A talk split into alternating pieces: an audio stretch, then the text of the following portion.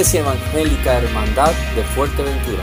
Buenos días mis hermanos y que Dios les bendiga.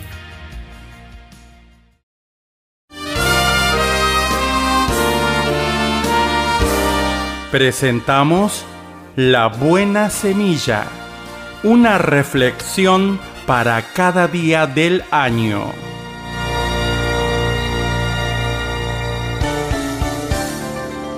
La buena semilla para hoy se encuentra en Lucas 23, 43. Jesús le dijo al malhechor crucificado, De cierto te digo que hoy estarás conmigo en el paraíso.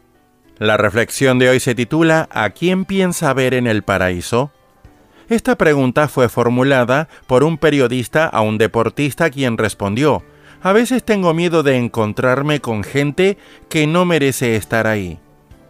El juicio que tenemos sobre los demás es personal. Juzgamos a una persona según su apariencia o por la manera como se comporta con nosotros. Algunos nos parecen más dignos que otros debido a su carácter o a su actividad humanitaria. Algunos parecen egoístas, otros se dedican a hacer buenas obras. Pero nuestro juicio es necesariamente superficial, pues nos es imposible conocer los motivos que mueven a los demás. Solo Dios conoce perfectamente el fondo de las cosas y dará a cada uno según sus obras. Dios traerá toda obra a juicio juntamente con toda cosa encubierta, sea buena o sea mala, dice en Eclesiastés 12:14. Pero esto no es lo que cuenta, pues Jesús prometió el paraíso al malhechor crucificado. Según nuestra apreciación, este hombre no hubiese merecido el paraíso. Entonces, ¿por qué Jesús le abrió la entrada a ese lugar? Sencillamente porque reconoció que era culpable y puso su confianza en Jesús para obtener el perdón. ¿Le molesta esta gracia de Dios? ¿No quisiera estar con un criminal en el paraíso? Si piensa así, ¿En qué se basa para pensar que usted tiene su lugar allí? sabiendo que el hombre no es justificado por las obras de la ley, sino por la fe de Jesucristo, nosotros también hemos creído en Jesucristo para ser justificado por la fe de Cristo y no por las obras de la ley, por cuanto por las obras de la ley nadie será justificado, dice Gálatas 2.16. Mi amigo, nadie merece el cielo, pero Dios lo da gratuitamente a todo aquel que cree en Jesús. Para escuchar este y otros programas, le invitamos que visite nuestra página web en labuenasemilla.com.ar.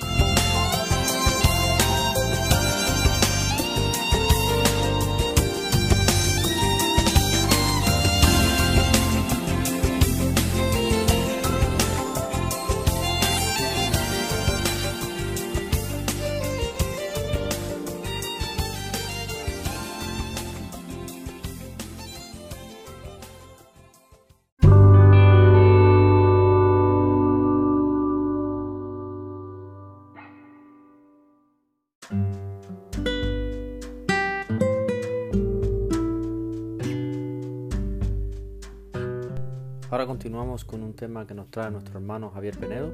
Espero que sea de bendición, mi hermanos, y que alabemos al Señor a través de esta preciosa adoración.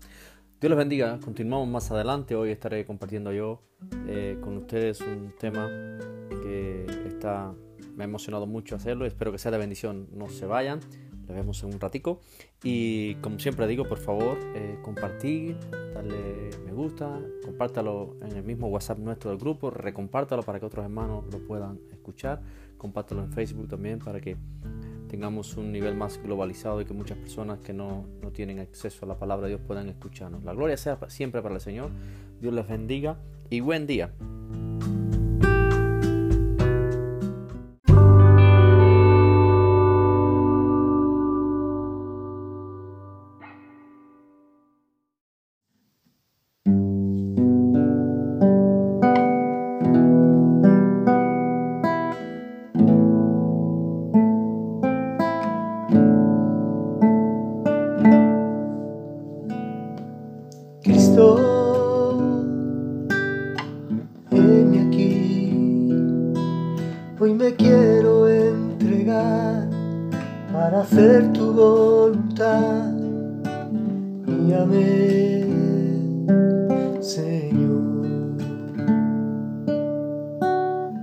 Cristo, heme aquí.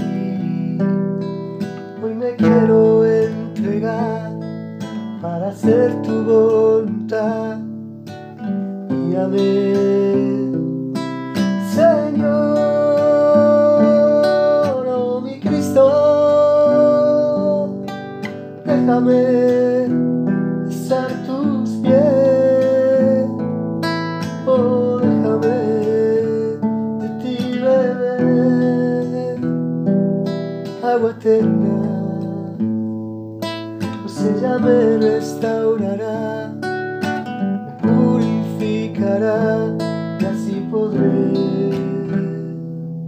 Escuchar tu corazón, Señor.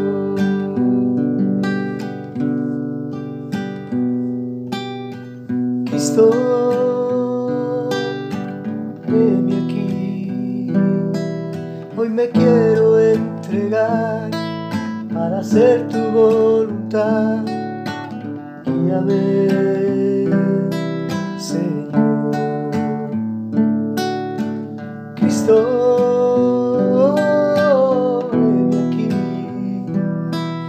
Hoy me quiero entregar para hacer tu voluntad. Señor, oh mi Cristo, oh déjame besar tus pies, oh déjame de ti beber agua llame restaurará y así podré escuchar tu corazón, oh mi Cristo. Déjame besar tus pies, oh déjame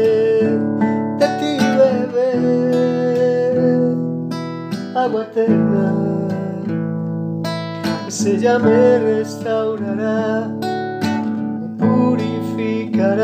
y así podré escuchar tu corazón, oh mi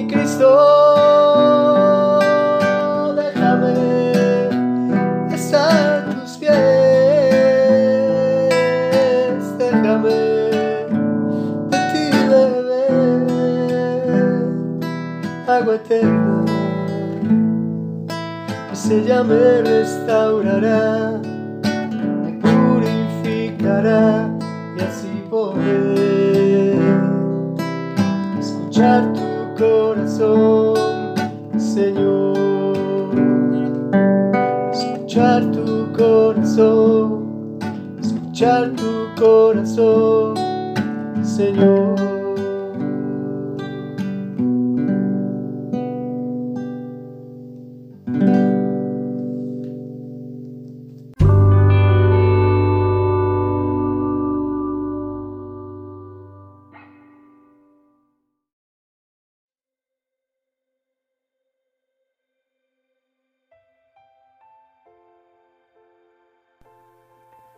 Buenos días, mis hermanos, que Dios les bendiga. Espero que tengan un lindo día, que cuando despertemos hoy le demos gracias y alabanza al nombre de nuestro Dios. Continuamos con nuestra serie de podcasts cada mañana para alabar y, alentar y exaltar el nombre de Jesús y alentarnos los unos a los otros eh, para seguir adelante en estos días. En el podcast de hoy me gustaría alentar a mis hermanos y sería bueno que despertemos, hermanos, en esta semana, en estos días y ahora que tenemos tiempo, meditar en la palabra de Dios, meditar en nuestras vidas, levantar nuestro ánimo. Quiero despertar de la pereza y el sueño y ponernos en pie. Yo te exhorto hoy a ponerte en pie para alabar y exaltar el nombre del Señor. Yo quería compartir con ustedes una porción que se encuentra en el libro de Hebreos, capítulo 12, versos del 1 al 14. Y como llevo haciendo algún tiempo, lo voy a dividir en cuatro aspectos para así poderlo explicar mejor, entenderlo mejor y sacarle el máximo provecho. Y espero que sea de bendición para cada uno de nosotros hoy. Libro de Hebreos, Hebreos capítulo 2, del 1 al 14, y dice así. Por tanto, nosotros también, teniendo alrededor nuestro tan grande nube de testigos, despojémonos de todo peso y del pecado que nos asedia, y corramos con paciencia la carrera que tenemos por delante puesto los ojos en Jesús, el autor y consumador de la fe, el cual por el gozo puesto delante de él sufrió la cruz, menospreciando lo propio y se sentó a la diestra del trono de Dios. Considerad a aquel que sufrió tal contradicción de pecadores contra sí mismo, para que vuestro ánimo no se canse hasta desmayar, porque aún no habéis resistido hasta la sangre, combatiendo contra el pecado, y habéis ya olvidado la exhortación que como a hijos se os dirige diciendo, Hijo mío, no menosprecies la disciplina del Señor, ni desmayes cuando eres reprendido por Él, porque el Señor al que ama disciplina y azota a todo aquel que recibe por hijo. Si soportáis la disciplina, Dios os trata como a hijos, porque ¿qué hijo es aquel a quien el Padre no disciplina? Pero si se os deja sin disciplina, de la cual todos han sido participantes, entonces sois bastardos y no hijos. Por otra parte, tuvimos a nuestros padres terrenales que nos disciplinaban y los venerábamos. ¿Por qué no obedeceremos mucho mejor al Padre de los Espíritus y viviremos? Y aquellos ciertamente por pocos días nos disciplinaban, como a ellos les parecía. Pero este para lo que no es provechoso, para que participemos de su santidad. Es verdad que ninguna disciplina al presente parece ser causa de gozo, sino de tristeza, pero después da fruto apacible de justicia a los que en ellas han sido ejercitados. Por lo cual, levantad las manos caídas y las rodillas paralizadas, y haced sendas derechas para vuestros pies, para que lo cojo no se salga del camino, sino que sea sanado. Seguid la paz con todos y la santidad, sin la cual nadie verá al Señor. Y como decía, yo quiero dividir esto en cuatro aspectos que están ligados a, a este pasaje. Primero, la carrera. El versículo 1 nos dice, por tanto, nosotros también teniendo alrededor nuestro tan grande nube de testigos, despojémonos de todo peso y del pecado que nos asedia y corramos con paciencia la carrera que tenemos por delante. Tenemos una carrera por delante, mi hermano, bendito sea el nombre del Señor. No es más que la prueba de fe que vivimos en esta tierra. Es nuestra carrera, es una prueba de fe constante. Y debemos hacerla con paciencia y perseverancia, sabiendo que la forma de alcanzar la victoria es la misma que los santos mencionados antes en el capítulo 11. Nuestra hermana Mari nos estuvo hace poco compartiendo acerca del capítulo 11, lo que es la fe y cuántos anduvieron por ella. Segundo, puestos los ojos en Jesús. Capítulo 12, versos 2 y 3. Puestos los ojos en Jesús, el autor y consumador de la fe, el cual por el gozo puesto delante de él sufrió la cruz, menospreciando lo propio, y se sentó a la diestra del trono de Dios. Considerad a aquel que sufrió tal contradicción de pecadores contra sí mismo, para que vuestro ánimo no se canse hasta desmayar. Bendito sea el Señor. En nuestra carrera de fe tenemos un líder, tenemos un ejemplo, una persona donde fijar nuestra mirada. No estamos solos. Tenemos una, una persona la cual podemos, con la cual podemos identificarnos e imitar. Y es la máxima expresión de amor, fe, pureza, constancia, misericordia, gracia, fidelidad y gozo que podamos seguir. Y mucho más. Su nombre se llama Cristo Jesús. Amén. Así que corramos con paciencia, sin detenimiento, pero puesto los ojos en Jesús. Amén. Porque ya Él ha corrido esta carrera y nos ha dejado un ejemplo maravilloso. Tercero, y aquí quiero hacer un poquito más de énfasis, me voy a detener un poquito más. Dice, la disciplina del Señor verso del 4 al 11 y dice, porque aún no habéis resistido hasta la sangre combatiendo contra el pecado y habéis ya olvidado la exhortación que como hijos se os dirige diciendo, y conmigo no menosprecies la disciplina del Señor, ni desmayes cuando eres reprendido por él, porque el Señor al que ama disciplina y azota a todo aquel que recibe por hijo. Si soportáis la disciplina, Dios os tratará, los trata como a hijos, porque ¿qué hijo es aquel a quien el Padre no disciplina? Pero si os deja sin disciplina, de la cual todos han sido participantes, entonces sois bastardos y no hijos. Por otra parte, tuvimos a nuestros padres terrenales que nos disciplinaban y los venerábamos. ¿Por qué no obedeceremos mucho mejor al Padre de los Espíritus y viviremos? Y aquellos ciertamente por pocos días nos disciplinaban como a ellos les parecía. pero este para lo que nos es provechoso, para que participemos de su santidad. Mire qué bonito. Es verdad que ninguna disciplina al presente parece ser causa de gozo, sino de tristeza. Pero después, amén, después da fruto apacible de justicia a los que en ella han sido ejercitados. Miren esto, a los que en ella han sido ejercitados. Correr, puesto los ojos en Jesús, ejercitar, la disciplina es esto, correr con paciencia. Y tenemos algunas, eh, yo puse aquí algunas definiciones de lo que a disciplina eh, se refiere. Eh, uno, conjunto de reglas o normas cuyo cumplimiento de manera constante conducen a cierto resultado. Proceso por el cual Dios nos enseña a ser obedientes al punto de madurar. Yo vengo hablando hace varios días de madurar, de ser disciplinados, de crecer, hasta que la obediencia llegue a ser la regla y no la excepción de la regla. Qué interesante esto, ¿no? Hasta que la obediencia, es decir, ser disciplinados, ser ejercitados, hasta que la obediencia llegue a ser una regla en nuestras vidas. No usar la obediencia como una excepción de la regla, sino la regla en nuestra vida. Conjunto de reglas de comportamiento para mantener el orden y la subordinación entre los miembros de un cuerpo o una colectividad en una profesión o en una determinada colectividad. Estas tres definiciones, dos son de la RAE y una es de, un diccionario que tengo aquí, eh, que me han regalado hace poco, que le doy gracias a la persona que me lo regaló, ya sabe quién es, que Dios la bendiga. Bendito es el nombre del Señor. Si nos fijamos en Mateo 28, 16 al 20, búsquelo usted, yo no lo voy a leer. Mateo 28, 16 al 20, aquí está, son los últimos versículos del libro de Mateo. Jesús mismo nos está dando una gran comisión. La gran comisión es un ejemplo de disciplina enseñar y guardar los mandamientos de Jesús es mucho más que mero conocimiento. Repito, la gran comisión es un ejemplo de disciplina. Enseñar y guardar los mandamientos de Jesús es mucho más que mero conocimiento. Es estar ligado a la obediencia. Amén. Y la disciplina eh, es un concepto que a veces tenemos erróneo eh, y, sí, claro, tenemos que ser disciplinados. En algunos pasajes habla de azotes, ¿no? Pero no es lo que Dios quiere ahora. Dios quiere que seamos disciplinados en cuanto a la obediencia, a la perseverancia, en la búsqueda y el conocimiento de nuestro Señor. Es decir, más que mero conocimiento es estar ligado a la obediencia y saber que lo que quiere Jesús de nosotros está sujeto a una vida de disciplina. Miren, eh, el versículo aquí dice, eh, la disciplina que viene de parte de Dios. Amén. Dios nos quiere disciplinar de parte de Él. La, disciplina de nuestro Padre nos es útil, necesaria en las siguientes maneras. Yo puse aquí varias. Dice, producir entendimiento. Tenemos que ser disciplinados para que se produzca entendimiento en nosotros. Podemos ver esto en versículos como en Proverbios 10, 13. Segundo, eliminar la necedad. Proverbios 22, 15. Librar del Seol. Proverbios 23, 13 al 14. Producir otra vez obediencia. La disciplina está ligada a todas estas cosas. Producir obediencia. Proverbios 19, 18. Desarrollar, mi hermanos, desarrollar, y esto es muy importante, reverencia.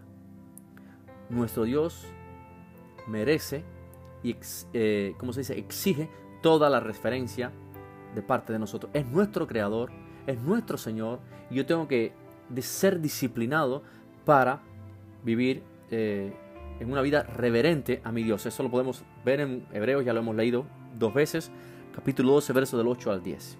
Y esta disciplina Dios la realiza sin ira, en Efesios 6, 4, y en amor, Hebreos 12, del 5 al 7. Hermanos, hago un énfasis en la disciplina porque este tiempo de confinamiento, entre las muchas lecturas que podemos sacar acerca de lo que Dios está haciendo, por qué Dios lo está permitiendo. Hace poco ayer mi madre me preguntaba qué yo opinaba de esto, ¿no? ¿Por qué Dios permite todo esto? Eh, yo me imagino que usted tenga sus propias convicciones, que Dios tenga un trato con usted. Si no, métase con Dios. Yo le, exhorto a que usted se meta con Dios. Señor, ¿qué, ¿qué, quieres tú con esto? Y hay muchas lecturas podemos sacar de lo que Dios eh, está haciendo con todo esto. Pero yo le decía a mi madre, y es lo que yo quiero compartir con ustedes, no hago doctrina de experiencias personales, pero sí quiero llamar una atención y usted medite en esto. Yo le decía que puede ser un tiempo de disciplina. Es un tiempo de disciplina espiritual. El mundo eh, va muy rápido, hermanos. Si se, fijan, si se fijan, todo lo queremos ya. Y un ejemplo de disciplina es este, un stop, hacer una parada. como íbamos muy deprisa, todo lo hacemos deprisa, corriendo el trabajo, los hijos, la iglesia, la congregación, etc. Y era necesario, yo creo que necesario, es una de las muchas lecturas que podemos sacar. No estoy diciendo que sea la lectura, una de las que usted puede pensar y decirle, sí, es verdad.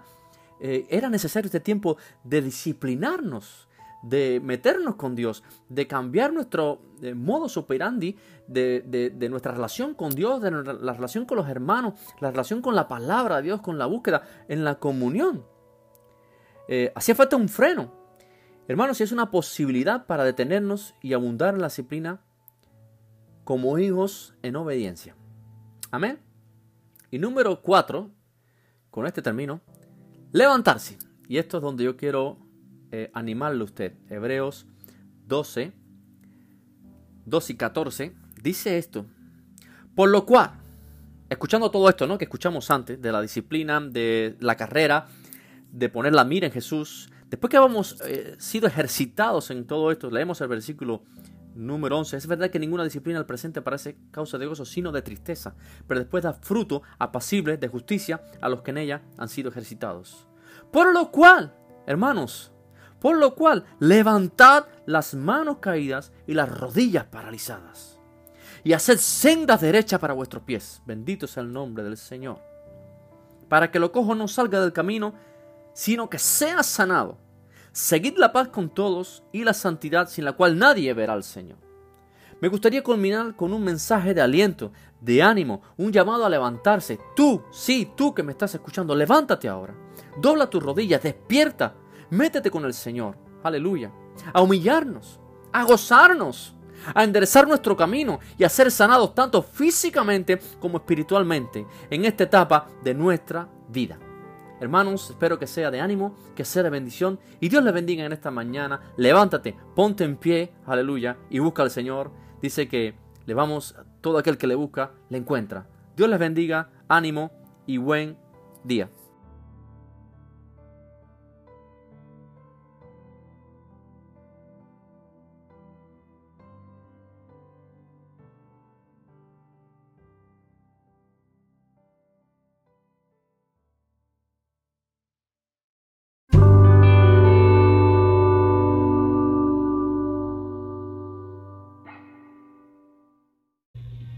Amén, mis hermanos, Dios les bendiga. Eh, esto ha sido todo por hoy. Espero que haya sido de buen provecho para cada uno de nosotros. Somos Iglesia Evangélica Hermandad de Fuerteventura. Continúen con el gozo, no olviden de darle like, me gusta y compartir en las redes para que otros puedan conocer la verdad del Señor. Dios les bendiga y pasen un lindo día.